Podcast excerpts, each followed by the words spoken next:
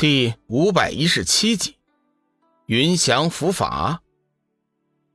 冷若轩心神一凛，手中仙剑铮然龙吟，绿芒激涌，如长龙掠空一般冲出。刹那间，周围满是肃杀之气，杀气凛凛，翻江倒海一般狂飞抛卷。云翔大吃一惊，急忙后退，不敢硬扛。只是冷若轩的攻击速度太快。他根本就来不及躲避，剑气尽数的被对方绞杀的粉碎殆尽。冷若轩趁此间隙急飞上前，右手微微一扬，就是一道绿色光网，将云翔的身体完全笼罩。云翔在绿色的光网中无法动弹，电网似乎是具有灵性一般，只要云翔微微一动，他便自动的缩紧一些，勒得他生疼，体内的力量更是被完全封印。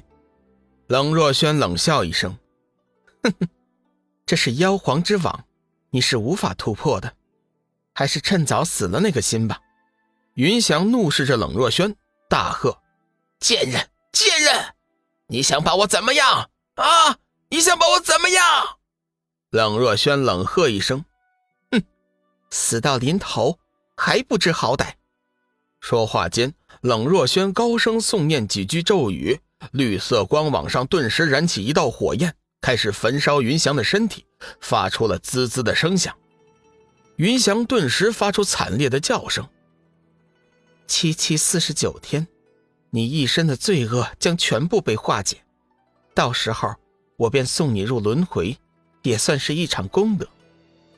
冷若轩的嘴角露出了一丝微笑，念动咒语，将绿色光网收了回来，收了云翔。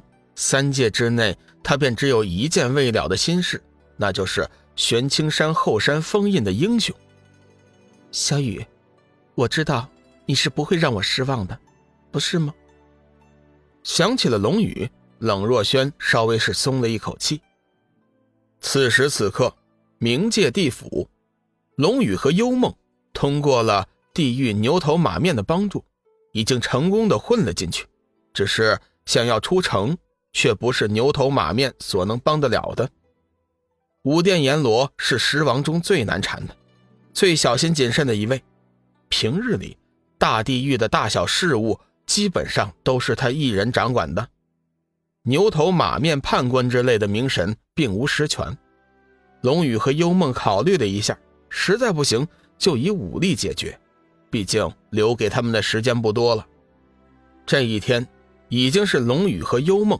在大地狱的第五天了，两人仍然未找到和平的、有效的出城方式。两人商议了一番，决定以武力拜访阎罗王，强者为尊嘛。龙宇相信这条亘古不变的法则在冥界同样适用。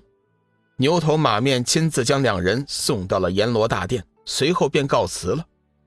以他们现在的身份地位，能做到这一步已经是足够了。阎罗王刚刚送走前来拜访的楚江山，正准备闭关修炼，谁知道守门鬼将前来通报，说是三界来人了。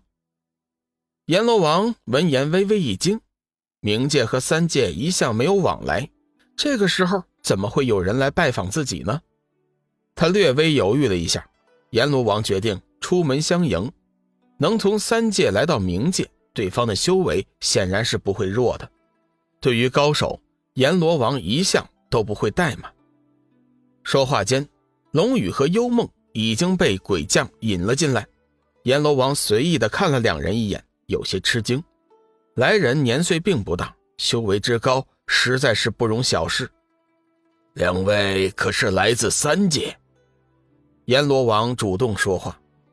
龙宇和幽梦急忙上前见礼，见过大王。在下两人正是从三界而来，近来拜访大王，是想拜托大王一件事情。阎罗王叫两个人坐下，随即说：“哦，两位是为何事啊？”龙宇直接说：“在下两人想去冥界皇城，还请大王放我们两人出城。”阎罗王的脸色微微一变：“嗯，你们两个要去皇城？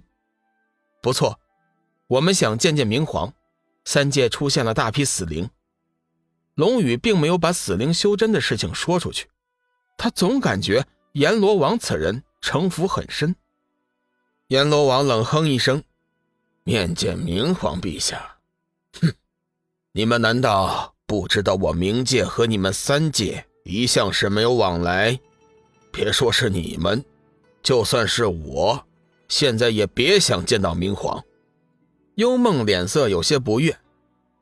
大王，我们确实有重要的事情和明皇商议，希望你能以大局为重，不要在乎界域之分。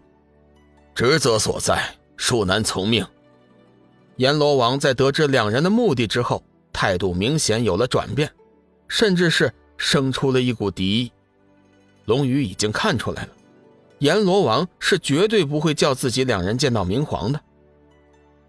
一大王之意，我们要如何才能通过你这地狱呢？先礼后兵，既然是阎罗王不给面子，那龙宇也只好依照自己的原意。实施武力征服计划，阎罗王冷笑一声：“呵呵呵，看你们的样子，似乎已经做好了和我战斗的准备了吧？凭借你们三界修真，就想和我动手？哈哈哈哈，真是可笑！”龙宇并不在乎阎罗王的态度，淡淡的说：“大王，你敢不敢跟我赌一局？你配吗？”阎罗王傲慢的说道：“龙宇微微一笑，祭出光能剑，以雷霆之势对着不远处的鬼将斩了过去。可怜那名鬼将还没有明白是怎么回事，就已经被化成了齑粉。”